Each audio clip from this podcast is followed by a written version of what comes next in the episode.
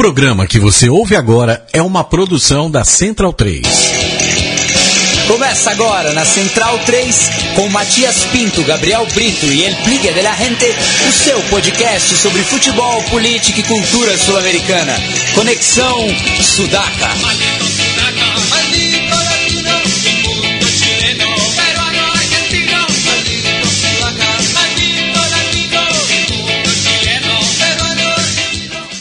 Buenas ouvintes da Central 3, está começando mais um Conexão Sudaca, ocupando e resistindo na sua placa de áudio.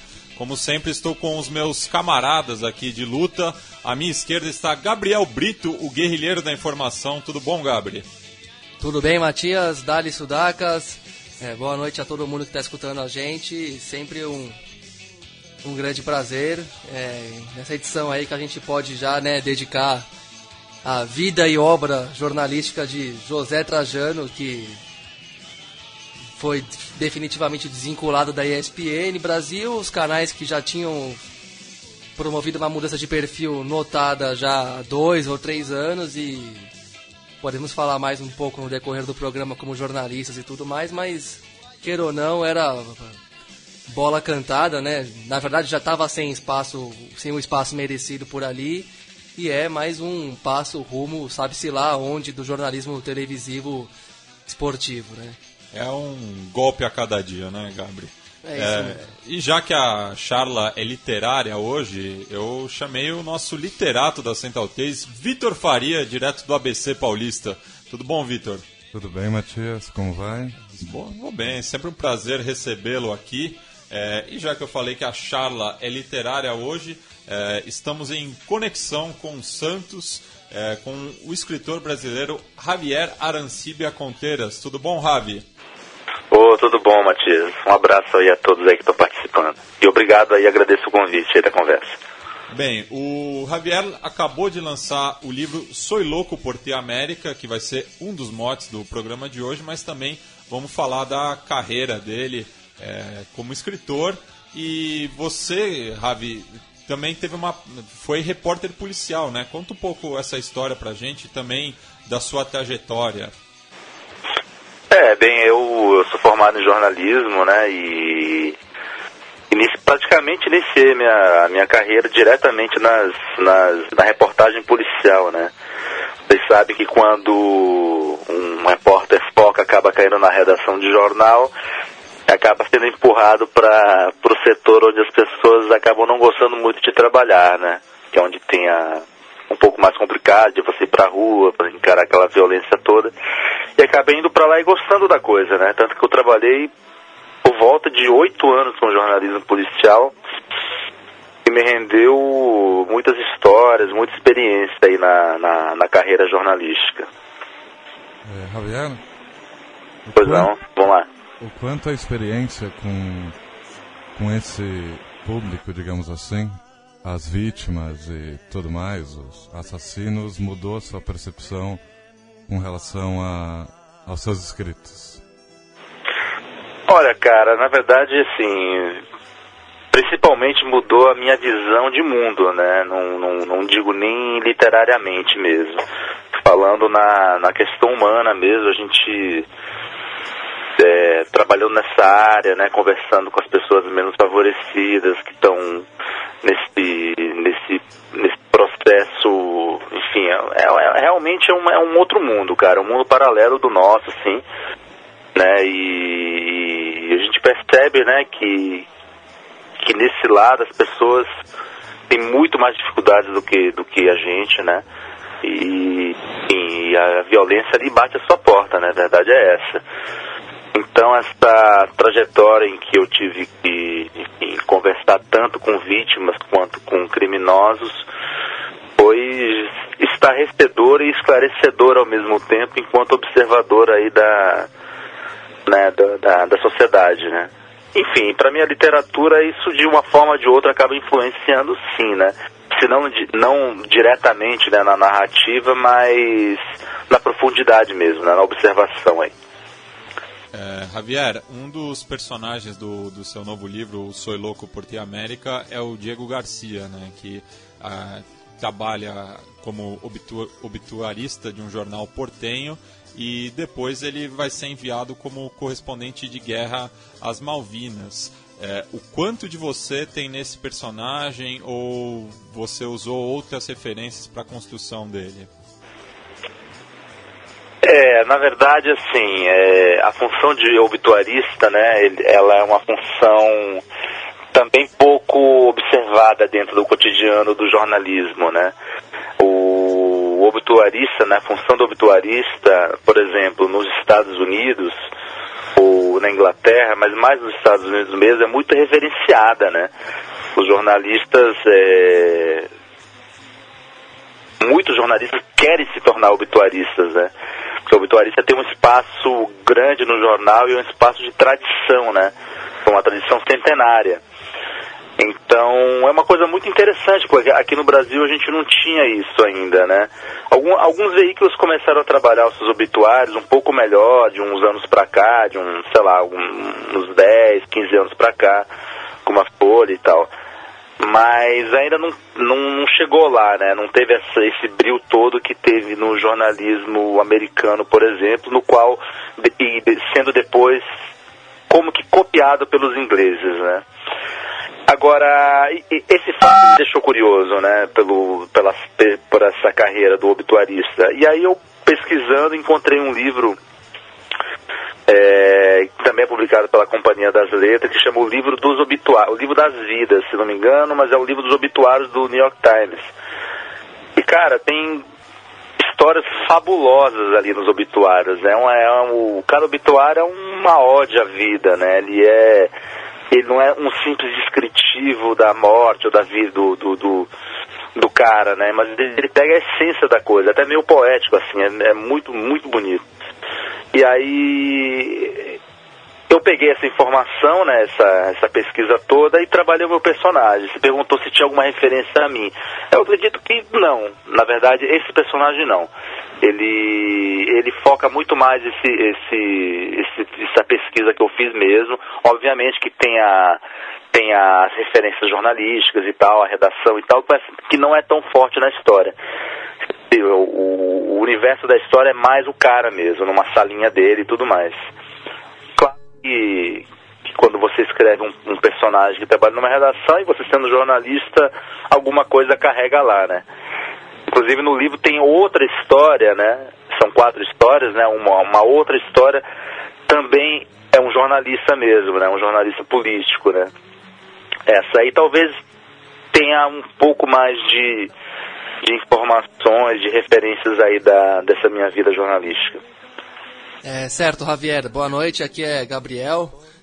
E bom, antes da gente mergulhar na literatura com, mais é, prioridade mesmo, queria saber se se você acha que tá valendo se o jornalismo brasileiro nessa fase atual merece um obituário.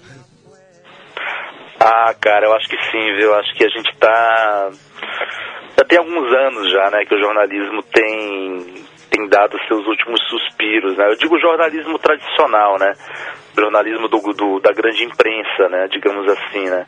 Porque a mídia combativa, a mídia alternativa está aí firme e forte, né?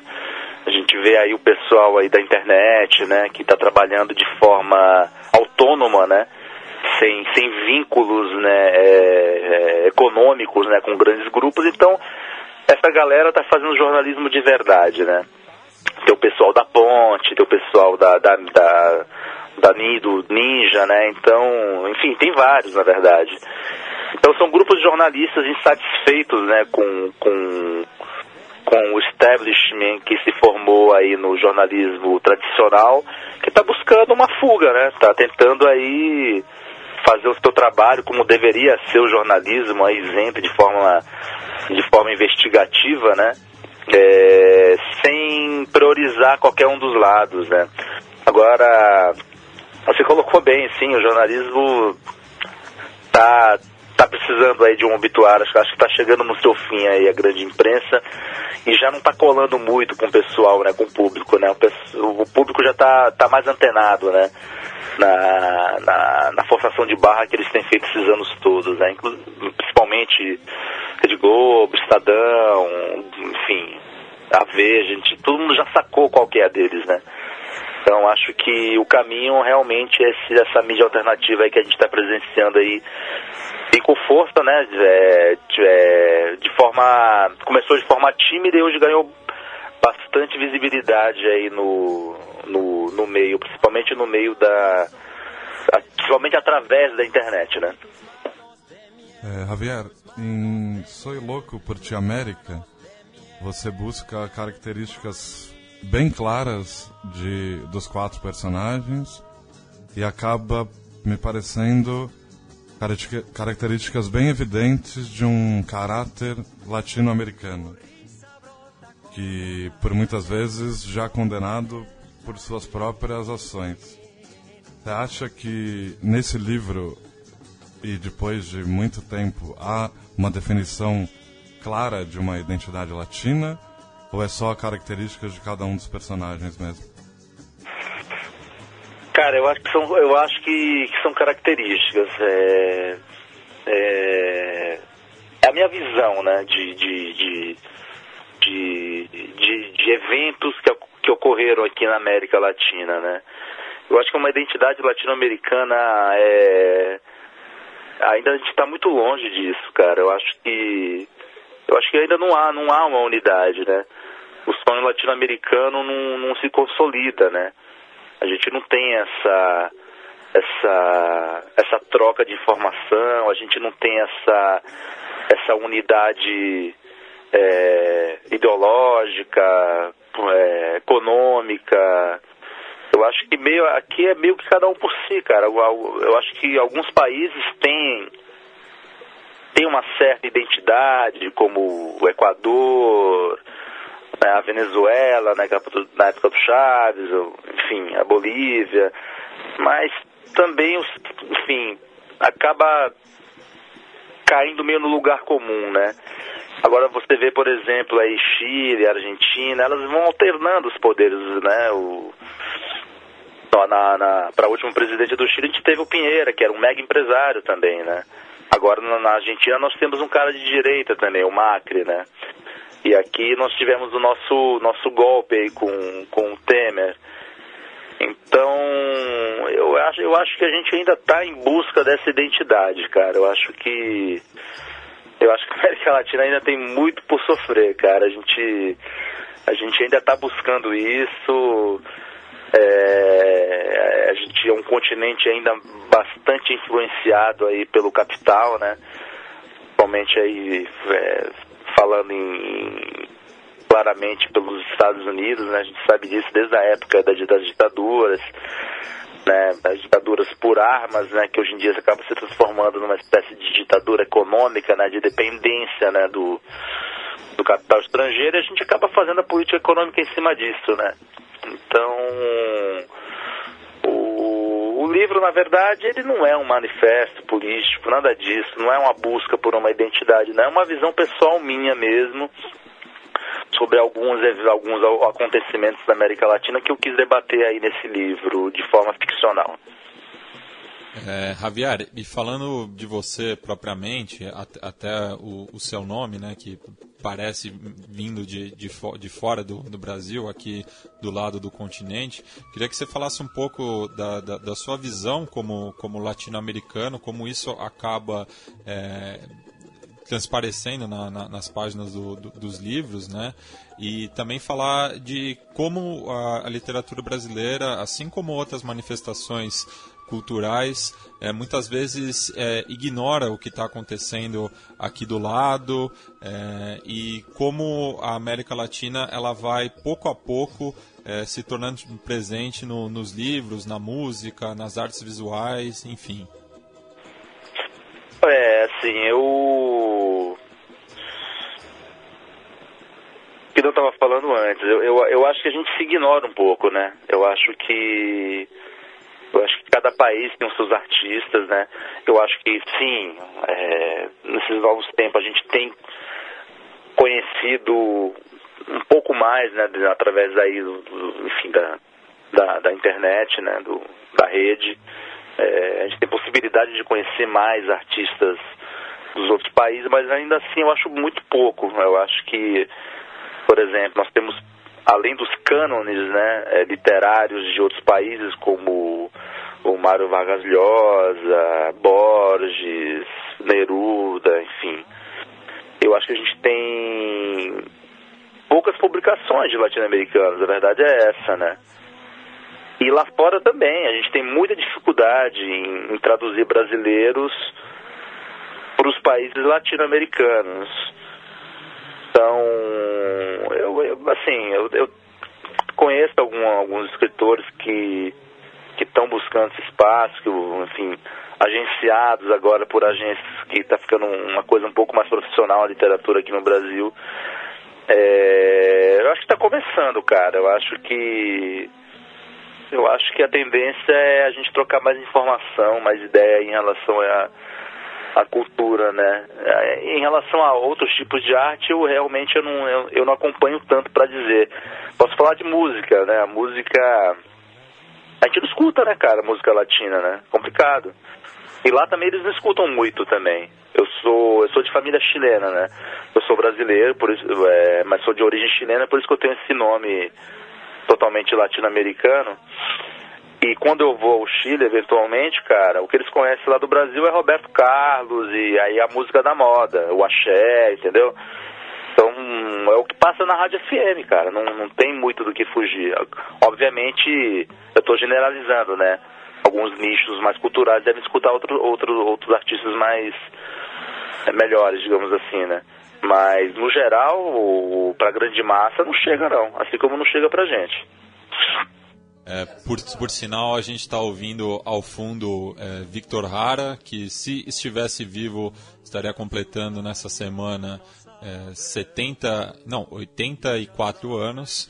É, e só, só, puxando rapidinho, Gabi, só puxando essa questão do, do Vargas Llosa, o, o Vitor tem uma pergunta para fazer pro, pro Javier. É, Vamos lá.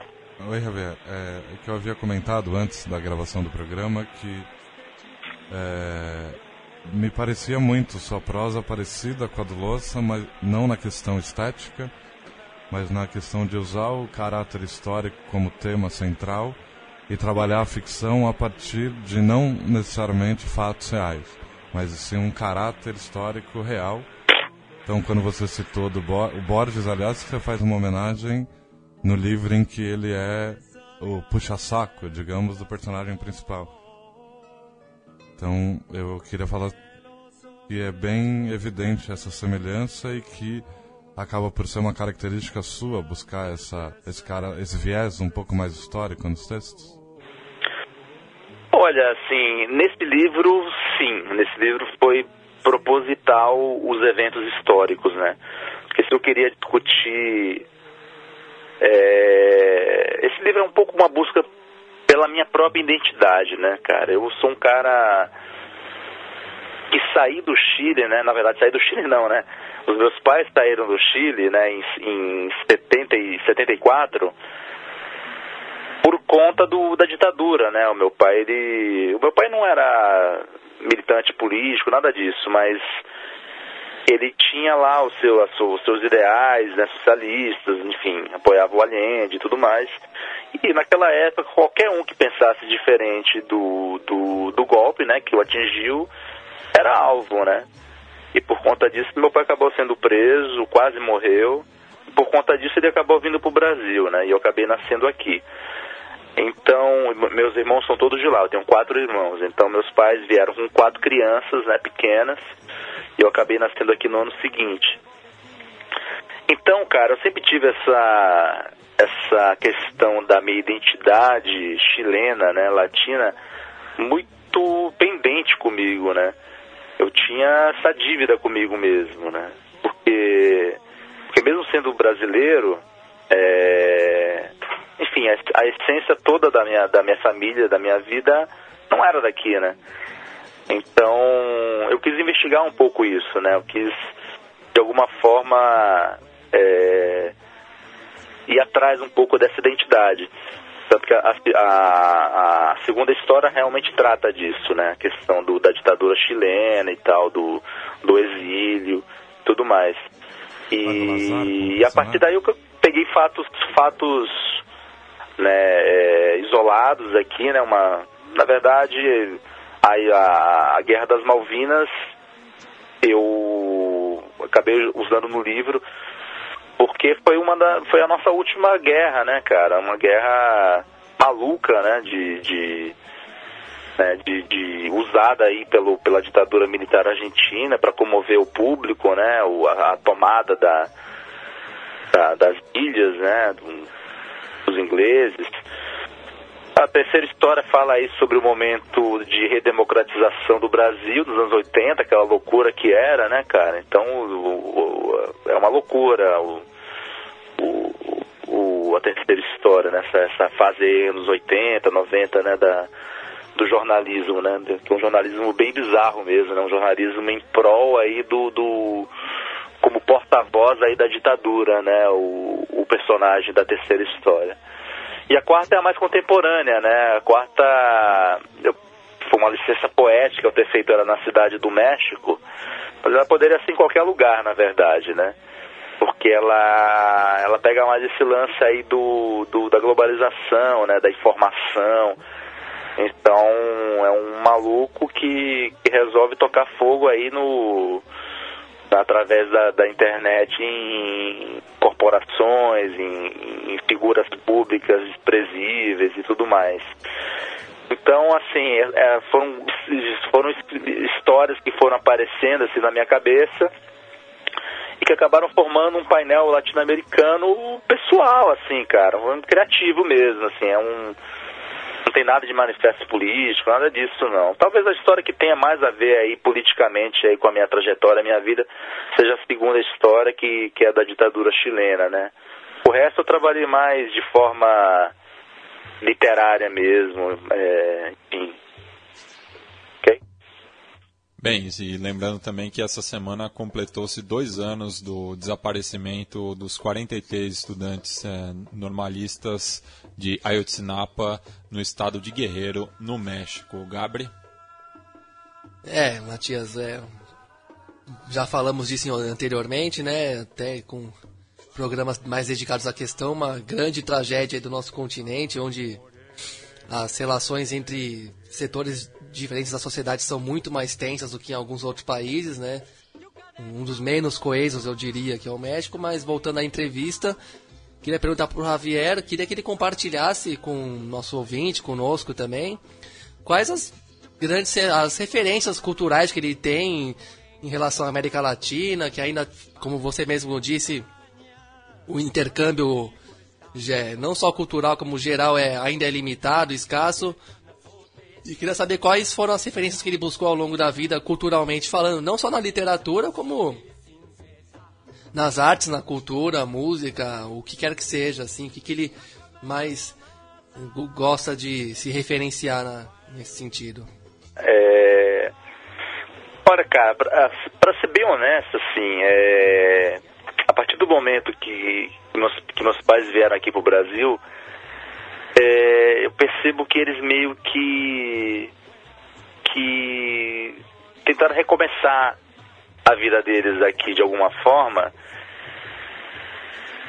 e meio que não não não, não trouxeram as referências deles, né, chilenas para essa nova fase da vida, né? Então eu nasci eu nasci em 1976 né? É... E o que eu escutei, o que eu acompanhei em casa, eram coisas realmente do Brasil, assim, a música, a literatura que aparecia e tudo mais. Obviamente, é... Neruda sempre esteve presente num, alguns livros em casa. É... música muito pouco, é... que a gente tinha lá, se for do Vitor Hara, né? O a Mercedes Sosa, né, que interpretava aí a Gabriela Mistral, enfim. É... Pouca coisa, cara, assim, é, assim, que eu tive oportunidade de acompanhar dentro da família. Depois eu fui atrás de algumas coisas, né? Li alguns, alguns escritores latino-americanos, os tradicionais, Cortázar, Borges, é, Casares, Tenho acompanhado um pouco a produção daquele chileno novo, Alejandro Zambra, que é bem interessante também. É, enfim, é, peruanos. Eu tenho lido algumas coisas que me aparecem em mãos, assim, tá? Mas são coisas traduzidas. Eu, eu, eu acabo não indo muito atrás de, de comprar sites é, estrangeiros é, no próprio idioma, assim. Mas, cara, assim, eu, eu escuto. Eu escuto música cubana, as coisas da Colômbia, fico puxando na internet, né? É, agora a gente tem essa possibilidade, né? Então, eu acho que as minhas influências mais, mais claras mesmo são na área da literatura e da música, eu costumo escutar algumas coisas, assim, as letras, né? Tanto que você falou do Rara, né? O, inclusive eu faço até uma, uma citação a ele aqui no livro também, num, numa, numa das histórias. É colocado como uma das vítimas aí da, do, da ditadura do, do Pinochet.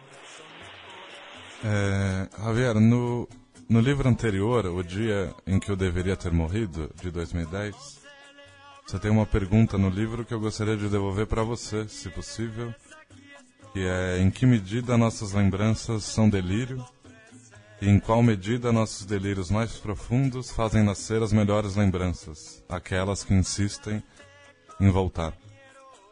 Que maluco, né? Isso daí. Pô, isso aí é uma pergunta difícil, cara.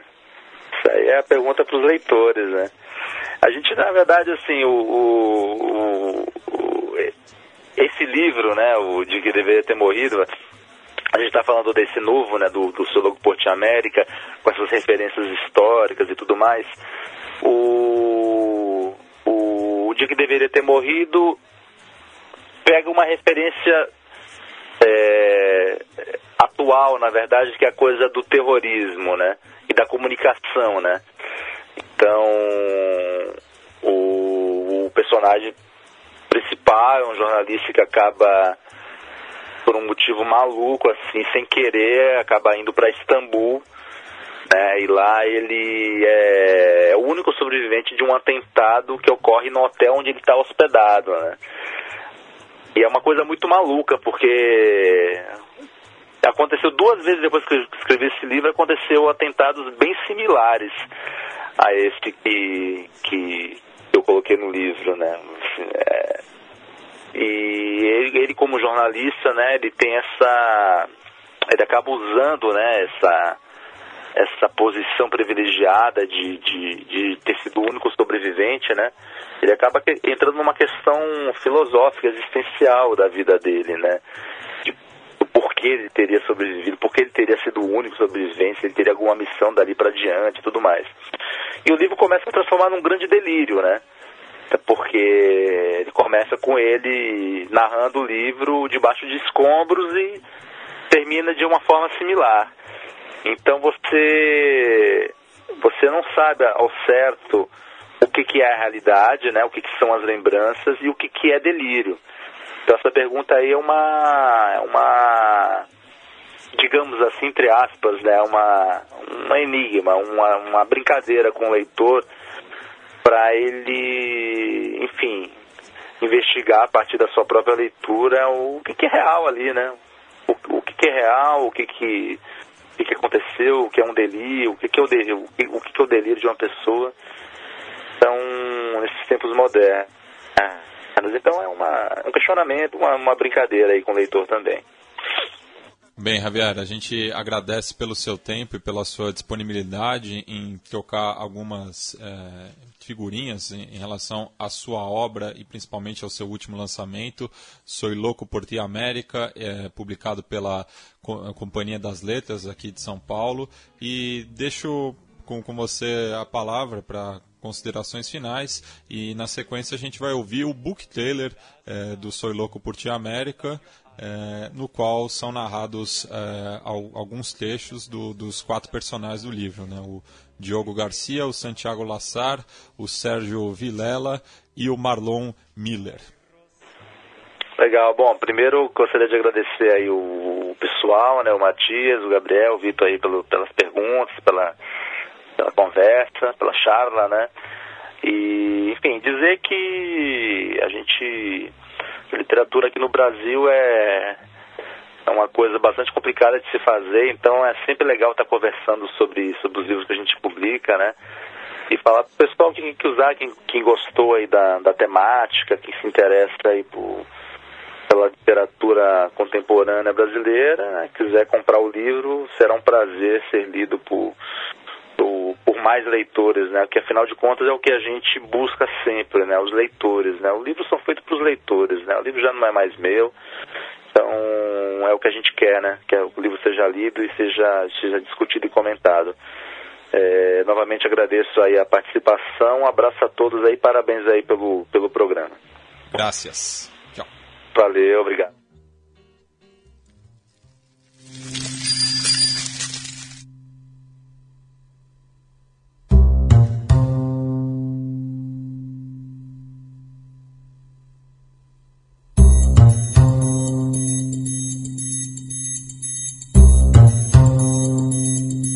Sinto o corpo todo tremer depois do dia exaustivo que tivemos por aqui. Por razões estratégicas, fomos novamente obrigados a mudar a base de posição e isso sempre é uma chateação. Eu não estou aqui como militar, porque não sou um, mas sim algo parecido com um jornalista, mesmo que eu não seja realmente. Me mandaram aqui para fazer o que faço há quase 20 anos: obituários.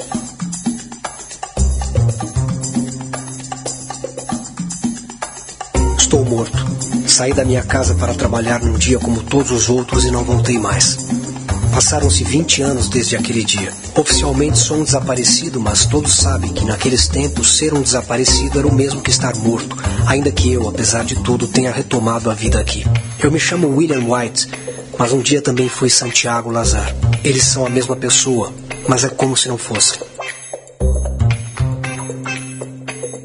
Estávamos no auge dos anos 80, uma época em que o corporativismo, a ambição desenfreada, o dinheiro, o poder, a libertinagem e o excesso de bebidas e drogas não só faziam parte do jogo, como eram as próprias regras que moviam esse jogo.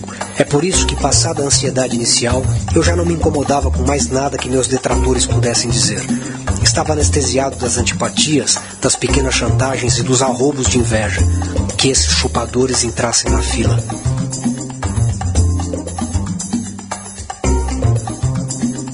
Haviam me transformado numa espécie de guru da destruição, mesmo que eu apenas tivesse o interesse em agregar.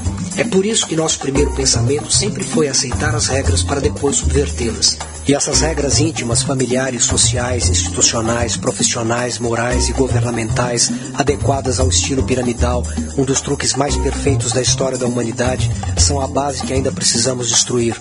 Destruir não no sentido físico, mas filosófico.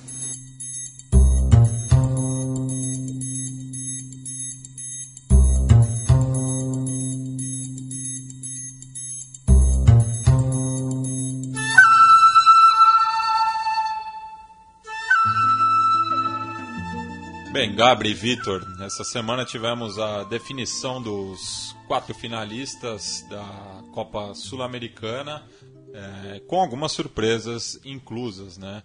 Surpresa nenhuma é o Nacional de Medellín, que mesmo com um jogador a menos, bateu o, a equipe paraguaia do Sol de América por 2 a 0 no Atanásio Girardot e ruma para o seu segundo título continental nesse ano. É, esse foi um dos confrontos mais previsíveis de todos, né? Uma Copa Sul-Americana que tá sem. tá um pouco na, na obscuridade, né? Mediaticamente falando, mas que tá, tá legal no sentido de que os jogos estão entretenidos, como se diz, e acho que também fez bem pro para participação dos times brasileiros, colocar os times que não estão, que não jogaram outra Libertadores, que também não estão Alguns por coincidência mesmo, por uma questão de desempenho no Campeonato Nacional, ou porque caíram fora da Copa do Brasil, mas que não estão é, tão escravizados assim pelo, digamos, pelo Campeonato Brasileiro, o que é uma grande balela, né? Porque essa eliminação do Flamengo aí também para mim é uma coisa do ponto de vista do Flamengo, do rubro-negro, diante de todas as condições, é uma é um vexame. Estão perdendo do jeito que perderam do Palestino, ainda mais sendo vencido como visitante e, e, aparentemente encaminhado tudo. Do outro ponto de vista, eu achei uma coisa maravilhosa essa vitória do Palestino, uma agremiação que é, nos traz, nos, nos, causa muita admiração, que eu, a gente já teve alguns contatos mais próximos assim com o pessoal que toca o clube, que participa do dia a dia, e você vê que é um clube bem bem de comunitário mesmo, nem parece um time profissional, um clube profissional, mas ainda assim é um clube muito organizado e essa organização nos últimos dois ou três anos se refletiu dentro de campo também com times muito competentes e até tecnicamente razoáveis diante da expectativa que, que levam, claro, não é, não é visto como um time grande, mas é um time que tem conseguido bons resultados jogando um futebol que não é feio, não. É um futebol bem inteligente, bem consciente, até, é, até ousado em alguns momentos, como a gente viu na, na Libertadores, do, quando o time foi treinado pelo Pablo, Pablo Guedes, que foi pro São Lourenço na sequência e tudo mais. E hoje está no Colo-Colo. Exatamente. E, enfim, é, a, gente, a, a, gente felicita o clube, sem dúvida nenhuma, o clube de La Cisterna, e, que consegue uma passagem histórica para as quartas de final.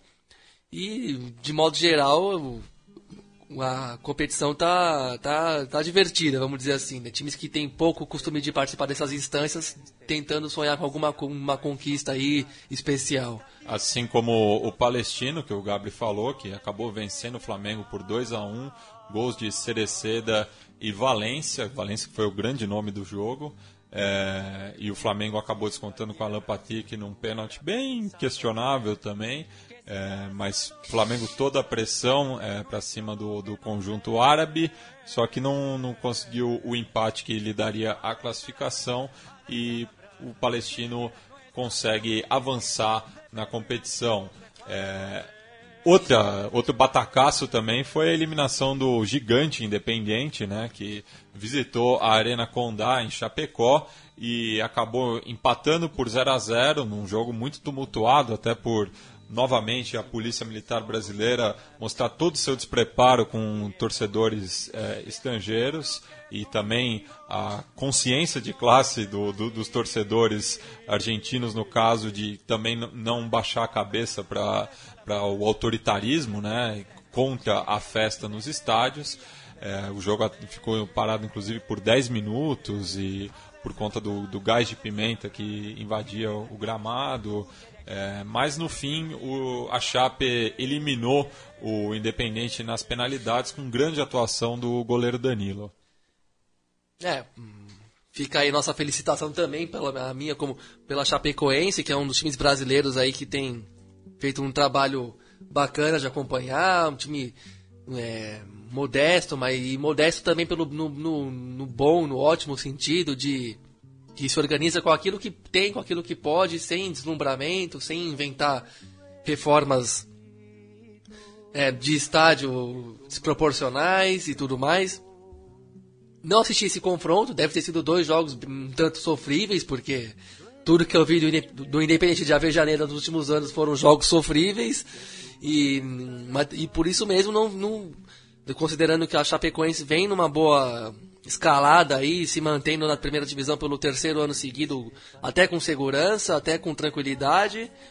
Né, diante do trabalho do que até rendeu uma boa matéria na Folha de São Paulo hoje, né, uma das últimas provavelmente do, do, do caderno de esporte da Folha, né, mais um obituário a ser feito aí também. Ficou com a vaga nos pênaltis, independente sofre mais uma decepção copeira. E quanto à polícia militar, não, de novo, não vi as cenas, mas conheço porque já vi de perto torcidas estrangeiras e visitantes não aceitarem esse arbítrio desvairado sem sentido, sem propósito da polícia militar que quer ficar, no, no fim das contas, ditando regras sobre onde fica uma faixa de pano que é uma coisa simplesmente ridícula. Qualquer pessoa de bom senso sabe que é ridículo e eu posso dizer isso que também me senti uma pessoa ridícula de ter ido no Itaquerão quarta-feira ver Corinthians e Cruzeiro, no que eu considerei um dos jogos mais deprimentes que eu já vi na vida no estádio de futebol. Um velório com flores chiques, vamos dizer assim, com flores caras da floricultura, mas ainda assim o velório, né? Aquela aquela suntuosidade das arenas, mas um clima horroroso. Já estão conseguindo criar uma, juri, é, uma, uma lei de exceção de fechar, não, não tirar o mando de campo de, das arenas, né, mas tirar o setor popular. Tirar, é, fechar um setor específico que é justamente aquele onde o, o, preço é mais acessível e onde se está lá o, o, o, o, grande espantalho da, da vez, que, que são as torcidas organizadas, né? E é isso, a polícia faz o que quer, deita e rola. fica impondo regra na, na, naquilo que te dizem que é, que é a sua casa própria, mas quem manda é a PM. Você não faz nada, não tem faixa, não tem festa, não tem alegoria, não tem nenhum sabor, nenhum tempero em torno do campo de futebol e tem que ficar lá de braço cruzado vendo o jogo com uma torcida cada vez mais reduzida a nada, que foi o que eu vi nesse jogo de, de Itaquera. O mais melancólico da nova arena, sem dúvida nenhuma, com a torcida cada, é, escanteada, botada num cantinho, num chiqueirinho, como nos piores tempos de políticas de divisão espacial do estádio por, vamos dizer assim, por setores e tipos de frequentadores, enfim, mas é isso, né? Uma coisa que destoa de qualquer outro país da América do Sul que a Polícia Militar faz nos, nos estádios brasileiros, o que tem a ver com também com o nível de militarismo que perpassa todos os meios sociais que a gente vive aí. Outro resultado em 0 a 0 que levou às penalidades foi a, o confronto entre o Júnior Barranquilha contra o Montevideo Wanderers, no qual a equipe colombiana acabou vencendo por 4 a 3, passando também à próxima fase. É, acabou o sonho do Santinha na Sul-Americana, apesar da vitória por 3 a 1 numa grande atuação é, de grafite. A equipe pernambucana ia levando a classificação até os 33 minutos do segundo tempo, quando Ibarguen fez o gol de desconto para o Independente Medellín, acabando com as chances do tricolor. É, o Santa se despede do, da, da Sul-Americana, mas pelo menos com uma, com uma vitória para dar moral para sua torcida. Uma vitória 90% heróica, né? Uma remontada sensacional, 3 a 0 com 3 no grafite, depois de ter é, ido num meio para lá, meio para cá no jogo de ida com o time misto. Santa Cruz fez um, um jogo com todas as suas forças em casa, abriu 3 a 0 e tomou um gol muito estúpido, né? Um escanteio no meio da área no qual o goleiro no, do Santa, o, o, o Edson. Edson. não saiu bem, o, mas o, o, cabeceador também nem cabeceou, bateu no corpo dele, meio de olho fechado e cabeça encolhida, e morreu dentro da rede do, do grande do grande estádio do Santa ali, selando a desclassificação quando é, parecia que eu, quando eu, eu que estava no estádio vendo a Copa do Brasil, até achava que já estava selada a vitória do time pernambucano, né? Mas ainda assim uma grande vitória, né? Ainda assim uma despedida bem digna para uma estreia em competição internacional, conseguiu eliminar o grande rival na fase, pré, na fase prévia e fez um jogo e fez um jogo lá e cá contra um grande time colombiano.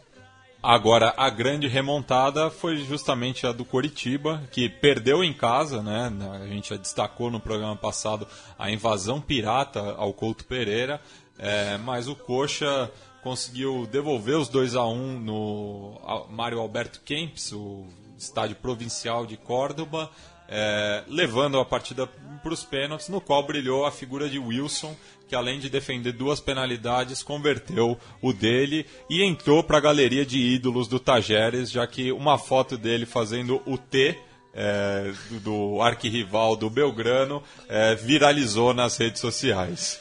É, um confronto que deixou sua marca aí na nossa na memória dos torcedores e imprensa, né? Tanto pela pela excursão da torcida do Belgrano no jogo de ida e a bela vitória que conseguiram no Couto Pereira. No jogo que a torcida do Coritiba também fez a sua parte, né? É que o bonito foi ver a torcida do Belgrano vindo lá de Córdoba, que é um lugar bem distante, é, encher com 4 mil pessoas, um entusiasmo que a gente tem pouco, cada vez menos visto por aqui. Mas são dois, são dois times que ocupam mais ou menos o mesmo lugar no futebol brasileiro e argentino, né? Então é um, ah, era um confronto até bem... com a diferença que o Coxa já foi campeão nacional. Né? Exato. Né? O Coritiba ainda... O, usando o mesmo uniforme de ontem, né? Exato, camisa sim. jogadeira. O Coritiba ainda tem uma... Ainda tem uma fleuma um pouquinho mais pretensiosa, vamos dizer assim, no bom sentido, claro.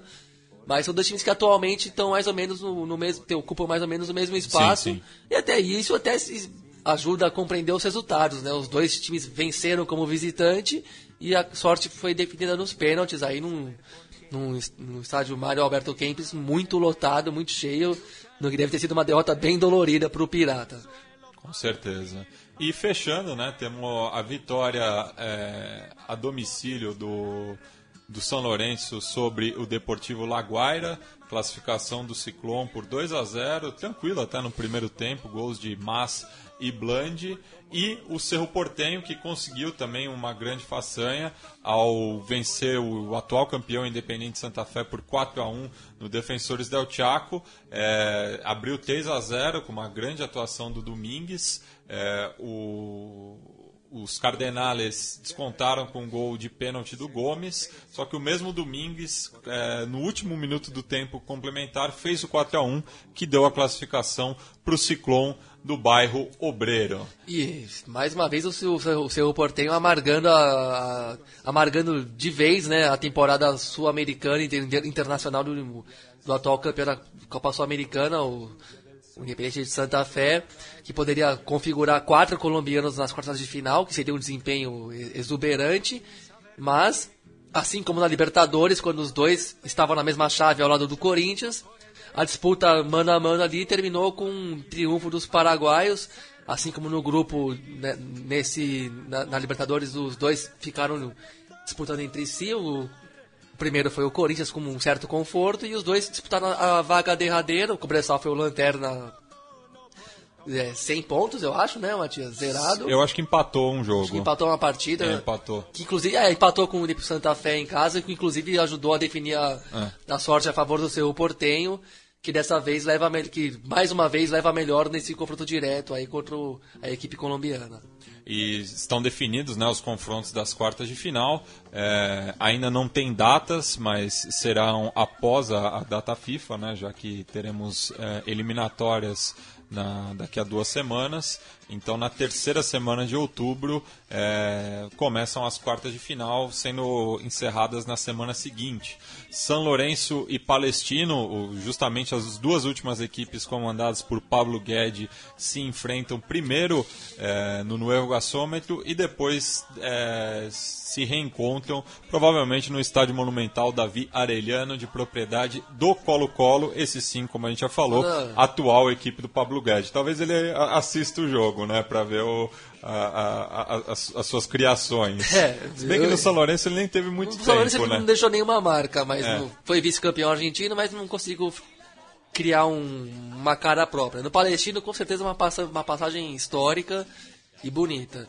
É... E agora eu tô vendo aqui as, as datas, vai ser, vão ser segundas-feiras. Não, não, não, não, isso é, é, é só é, a semana, simulado, é, é só a semana. Ah, bom. É, o Independente Medellín recebe o Cerro Portenho no Atanásio Girador e, e volta depois para o Defensores del Chaco.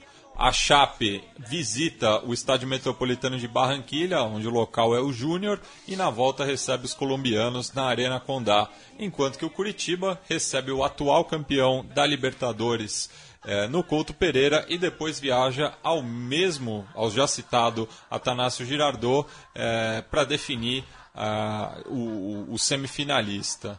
É, falando né, em Libertadores, Gabriel, essa semana a Comembol anunciou é, eu, é, é, é, meio uma. fez uma prévia, né? Já que isso, só vai ser votado no Congresso da entidade nesse domingo em Bogotá, onde vai ser realizada a final da Copa do Mundo de Futsal, no qual a Argentina é finalista pela primeira vez. É, mas já deixou muitos torcedores de pulga atrás da orelha por conta de mudanças que desagradam, né? principalmente a final em campo neutro, né? jogo único em campo neutro. Sim, antes da gente entrar nesse aspecto, que até que é, é um, é um detalhe, não é um detalhe menor, mas enfim, não é tudo, não é, não é o estrutural, né? Eu acho estranho, antes de tudo, como, como foi repentino isso, né? Porque a Comebol até hoje não explicou o que, que, o que, que quer da vida, quem é, o, quem é de fato presidente, quem são os, lá, quem são os dirigentes, quais são os modos de eleger e, e criar processos de ciclos de poder e trocas para evitar os mesmos vícios que culminaram naquela deba debacle generalizada que começou pelo Nicolas Leoz, que foi um, um pouco mais que foi se, cujo final se deu um pouco antes, mas depois pegou todos os dirigentes graúdos ali da, da confederação no, no escândalo da FIFA deflagrado pelo, pelo FBI. Nada foi esclarecido, continua uma grande obscuridade, a gente não pode se fazer de rogado. A Libertadores foi recheada de queixas de sobre a arbitragem e, essas queixas se, se amparam muito, na, inclusive, na, na, na, obscuridade mesmo, não? porque quando você não, não mostra, não tem transparência, não mostra como é que você funciona, o outro lado também, quando ele, quando ele se sente prejudicado, ele, ele também não se vê obrigado a comprovar nada. Ele acusa e fala que tá uma bagunça e, e ponto final. E não sem razão, né? A gente viu muita arbitragem esquisita recentemente e esse vazio de poder continua. De repente, os cardeais da Comebol se reuniram e chegaram cheio de novidades, né? É... E, bom, parece um, é, um, um, típico acordão por cima, mas vazio de sentido, aparentemente.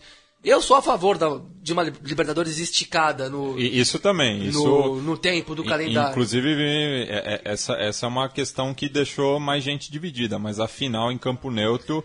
É, pouca gente defendeu. Uma coisa que eu quero problematizar é que eu acho que a, a discussão da, do, de ser meio, meia temporada ou, ou a temporada completa da Libertadores já está defasada, porque agora a gente tem que discutir se finalmente capitula para o calendário europeu, de, a, com a finalidade de, per, de, ter os times menos desmanchados ao longo da competição, ou se vai com um, com um calendário solar nosso mesmo de sempre e, e vai assim mesmo. Lembrando que o Uruguai, por exemplo, está no momento de transição. Ano que vem já, já volta para o calendário solar. Sim, eu acho uma coisa que isso falta, é, falta essa unidade, como disse o nosso convidado no começo da entrevista, né? falta essa unidade sul-americana para decidir o que é da vida. Eu acho que tem, pode parecer meio chato, meio é, um regramento excessivo, mas eu acho que os 10 países sul-americanos deviam estabelecer se vão fazer o calendário dentro do padrão europeu ou se não, ou se todos mantêm o janeiro ou dezembro.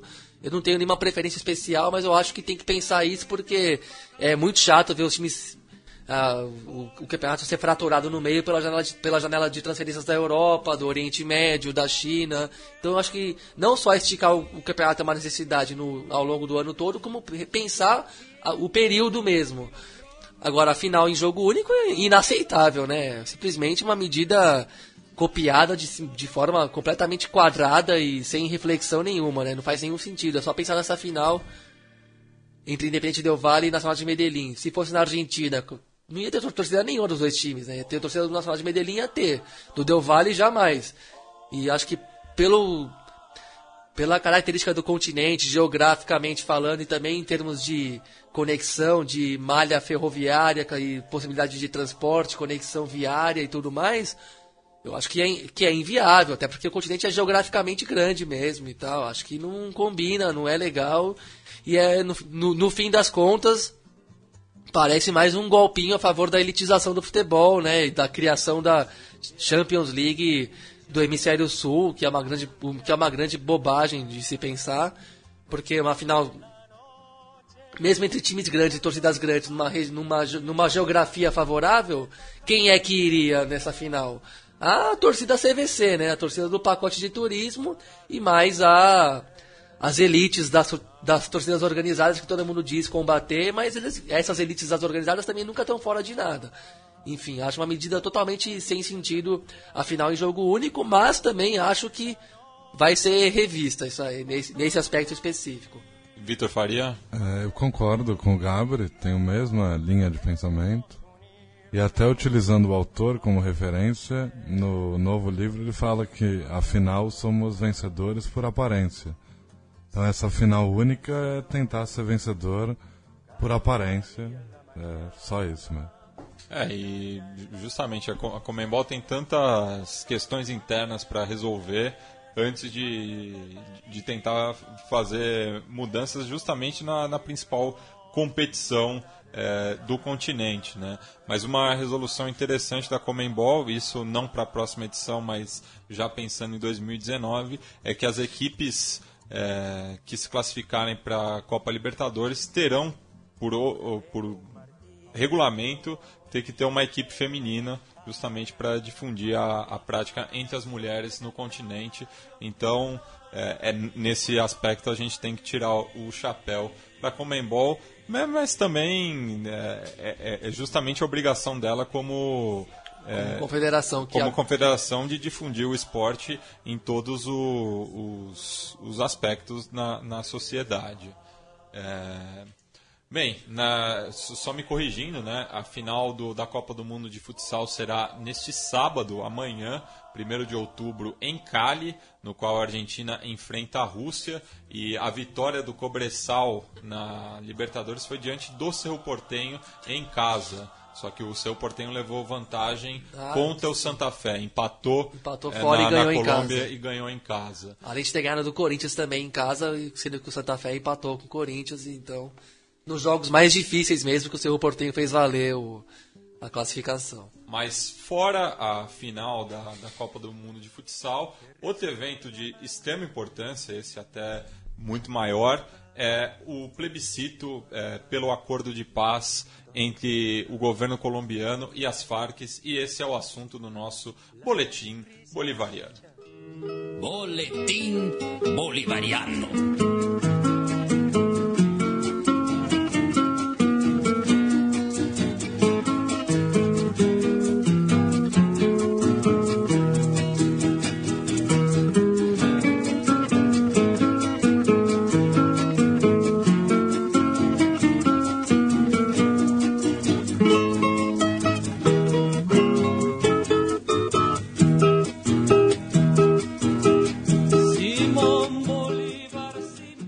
Buenas, Gabri. É, você até fez uma entrevista hoje, né, pelo Correio da Cidadania. Não, não foi hoje, ah, não. Faz um tempo, faz uns dois meses tempo, já. Desculpa, quando... é que você mandou pra, Mandei pra, pra gente pra, hoje. Para o pessoal ler e tal, claro, mas... Para é, ajudar aqui na pauta. Mas, enfim, é, falar de como estão essas, essas negociações, já que o, o acordo já foi assinado, Sim. mas cabe agora à população colombiana referendar nas urnas. Sim. Só para falar da entrevista, eu, cheguei, eu falei com Pietro Alarcon, que é um professor de relações internacionais, que já foi ligado a processos de pacificação anteriores a esse, né? como o dos anos 80, que terminou em tragédia, e que se radicou no Brasil, claro, cansada pelo conflito. Né? E é professor da PUC, aqui de São Paulo mesmo. E, e até participa como alguma espécie de consultor desse processo atual, mas já sem estar no centro mesmo, né? no, no, no olho do furacão. Como, gente, como você disse, Matias, o acordo já foi assinado nos diálogos de Havana entre a guerrilha e o governo. São mais de 50 anos de confronto armado, de, confronto, uma, confrontação, uma confrontação que se deflagrou logo após a Segunda Guerra Mundial, né, em uma das, em uma das primeiras guerras que depois que continuam até hoje, né, como na Síria, as guerras, os conflitos se se regionalizaram, tem a ver com uma geopolítica de menor escala que atinge o interesse global de lado a lado, mas que não tem o alcance do, daquele grande conflito. O acordo está assinado, é um acordo que visa o, a, depo, a deposição das armas e a reinserção da guerrilha na vida política, inclusive como partido político, o que tem muito a ver com os anos 80 mesmo.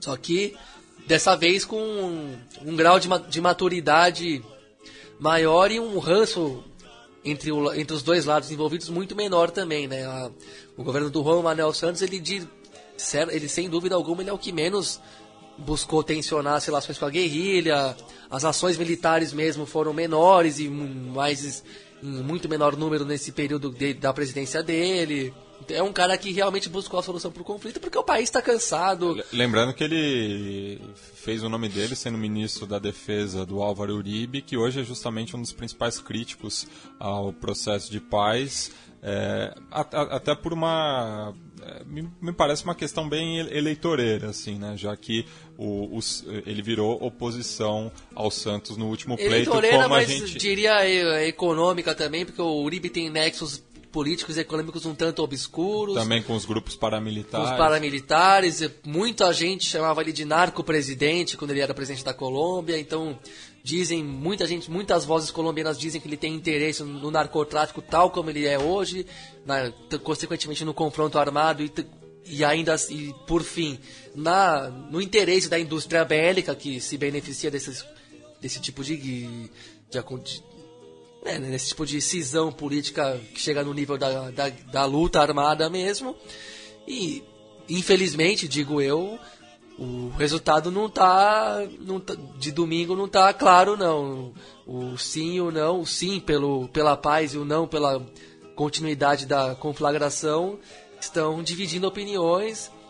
Tem gente que diz que as ruas, inclusive, são mais pelo não, porque o. Gente tem que lembrar também que o confronto é muito nas zonas rurais e agrárias do país, enquanto que, como, como virou regra geral, a população vive muito nas zonas urbanas, cuja violência e relações sociais são diferentes da relação guerrilha-governo. É, e só passando números da Anistia Internacional, né, nesses 50 anos que o, que o conflito segue, né, se, mais de 50 anos que o conflito segue, são 7,9 milhões de vítimas na Colômbia, sendo 6,9 milhões, a grande maioria, justamente os refugiados internos e externos é, 267 mil assassinados, 46 mil desaparecidos, 29 mil sequestrados e 11 mil vítimas de minas terrestres. Isso é um dado que fala por si só, né? Um, uma guerra realmente de, de intensidade considerável e deixou sequelas muito grandes no território, na, na população, na, em tudo que tem a ver com a vida, em todos os setores da vida colombiana, e por isso que se contribui tanto pela paz hoje em dia, porque já cada vez mais perde o sentido, o mundo é outro, a conflagração, que tem muito a ver com a Guerra Fria, também já, já não tem tanto diálogo com o mundo exterior à Colômbia. E, então tem uma série de coisas que tornam o, confronto muito desgastante para todos os lados, né? E espero que, que o sim prevaleça e que definitivamente se restitua a paz, ainda que formalmente apenas, no território colombiano. Bem, chegamos ao final de mais uma edição do Conexão Sudaca. Agradeço demais a presença do Victor Faria aqui é, nesse bate-papo com o Javier, também lembrando, a, agradecendo ele novamente pelo tempo e disponibilidade. E voltamos sexta-feira que vem com mais um podcast ocupando e resistindo a sua placa de áudio. E nessa semana também, outra efeméride é, foi os 125 anos de fundação do Clube Atlético Penharol. Então a gente vai encerrar com uma música composta para esta data, é, de autoria de Daniel Yaya Pereira, Sos Mi Orgulho, campeão. É, o começo da música com, com uma declaração do Fernando Morena, um dos principais jogadores da história carboneira. Hasta! Família Carbonera, felices 125 anos. Disfrútenlo.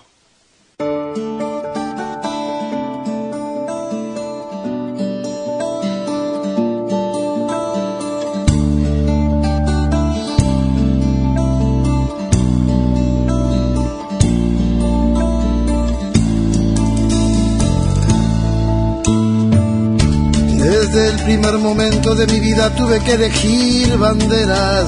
Siendo un niño ya afrontaba mi manera esa tremenda, incambiable e implacable decisión de entregarte para siempre mi pasión. Y fui creciendo y fui aprendiendo de tu historia y sintiendo esa inmensa alegría de haberme jugado aquel día por vos.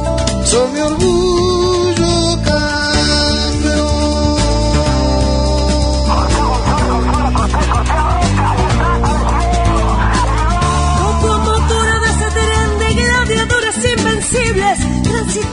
las vías de tus sueños increíbles, por los rieles van tus fieles desafiando a la razón, mil vagones empujando al corazón. Y así venciste en mil batallas imposibles, y así aprendí que una hazaña es hazaña cuando hay convicción, sacrificio y dolor. Soy mi orgullo, campeón, soy mi locura, soy mi pasión, soy la certeza de mi religión.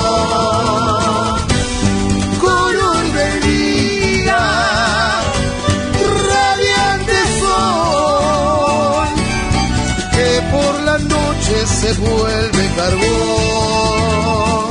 Soy día y noche una vez más.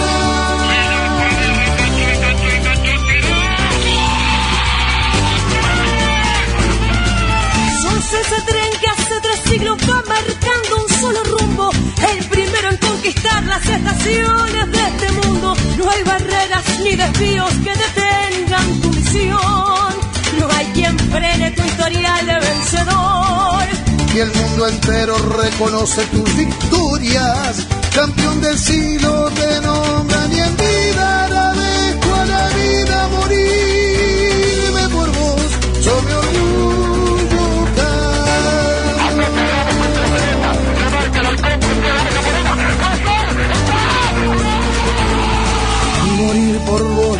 de abrazarme a los ancestros, los profetas de tu fe, predicadores y maestros que inculcaron a sus nietos esta hermosa religión. Ser eterno cada vez que grite un gol y ellos reviven y yo muero en ese grito